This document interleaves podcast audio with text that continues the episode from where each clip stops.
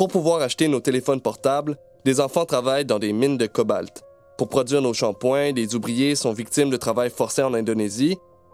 Et pour continuer à fabriquer du ciment, l'entreprise Lafarge a même eu des liens avec l'organisation terroriste Daesh. Comme ces quelques exemples le prouvent, l'impact des multinationales sur les populations et l'environnement n'est pas toujours positif. Pourtant, ces entreprises à l'influence planétaire ne sont que trop rarement inquiétées. Bon, alors comment est-ce possible? Vous avez certainement entendu parler des multinationales, ces entreprises implantées dans plusieurs pays à la fois grâce à des filiales qui fonctionnent de manière euh, quasi autonome. Bon, on vous a déjà perdu? Imaginons une entreprise, l'entreprise euh, qui a un excellent nom. Chausse-Pied est une entreprise française qui vend des chaussures et son siège social se trouve donc euh, en France, disons à Bordeaux. Bon, jusque-là, c'est assez facile. Comme beaucoup d'entreprises, Chausse-Pied désire optimiser ses profits en baissant ses coûts de production, par exemple. Pour cela, Chausse-Pied va exporter ses usines vers d'autres pays où la main-d'œuvre est moins chère. C'est ce qu'on appelle une filiale. Elle pourra aussi faire appel à des sous-traitants également situés à l'étranger. Donc les filiales ont évidemment des comptes à rendre à la maison mère de Bordeaux, mais disposent tout de même de certaines libertés. Une liberté financière en disposant de fonds propres, et une autonomie juridique, c'est-à-dire qu'elles ont des obligations qui dépendent de la loi du pays où elles se trouvent. Les sous-traitants sont quant à eux d'autant plus indépendants qu'il n'existe pas de lien de subordination directe avec la maison mère, simplement des contrats commerciaux. Bref, pour ces chaussures, notre très chère entreprise Chausse-Pied ouvre une filiale en Chine pour produire ses lacets, une au Sénégal pour les semelles et assemble le tout dans sa filiale au Portugal. Toutes nos félicitations, l'entreprise Chausse-Pied est devenue multinationale, quand même. Elle fait appel aussi à un sous-traitant à Hanoï pour augmenter sa production.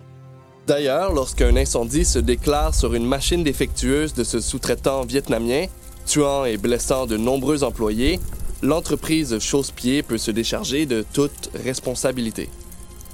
Bon, vous pensez peut-être que c'est scandaleux, mais pourtant, notre exemple n'est pas si loin de la réalité.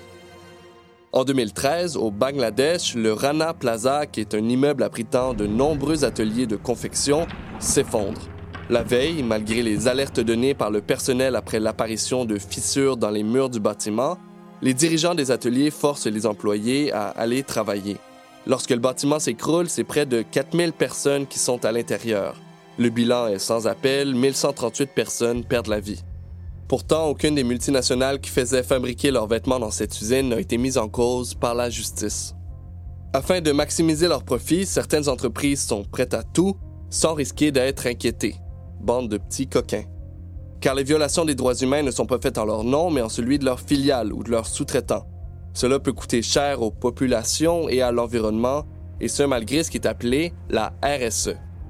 La responsabilité sociale des entreprises, ou plus communément appelée la RSE, c'est la manière dont les entreprises intègrent des préoccupations sociales, environnementales et éthiques dans leurs activités. Il s'agit donc normalement pour les entreprises de respecter les droits des personnes travaillant de près ou de loin avec elles et de protéger l'environnement dans lequel elles s'implantent. Bon, noble démarche, me direz-vous, c'est vrai, enfin, sur papier. Parce que dans la réalité, la RSE, c'est un engagement qui est volontaire de la part des entreprises, donc libre à elle de l'appliquer ou pas. C'est pour cette raison qu'Amnesty International préfère que soit appliquée la responsabilité des entreprises en matière de droits humains. C'est pas une question de vocabulaire, nous militons pour des règles plus universelles qui s'appliqueraient à l'ensemble des multinationales, quel que soit le pays dans lequel elles se trouvent. Donc vous aurez compris qu'il existe un vide juridique international qu'il est urgent de combler parce que l'impact des multinationales dans le monde grandissant.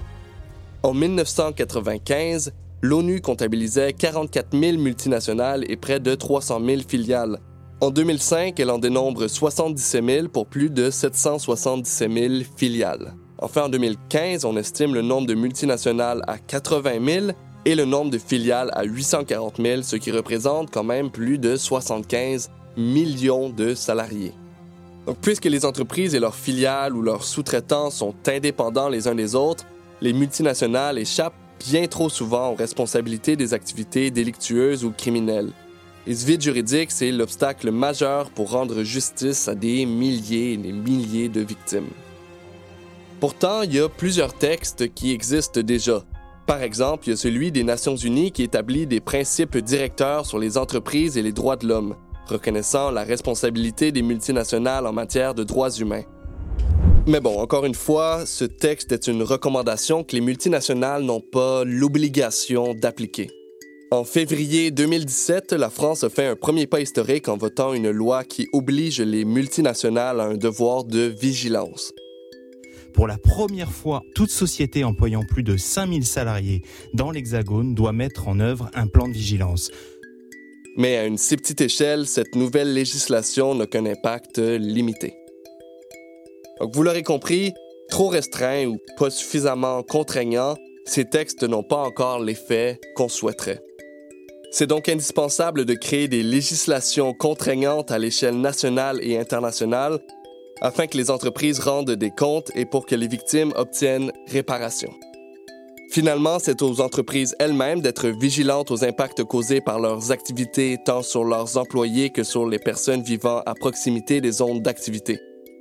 Il est important que chacune et chacun soit responsable de ses actes pour que les violations des droits humains soient évitées. Margaret Mead le disait déjà, ne doutez jamais qu'un petit groupe de personnes peuvent changer le monde, en fait, c'est toujours ainsi que le monde a changé.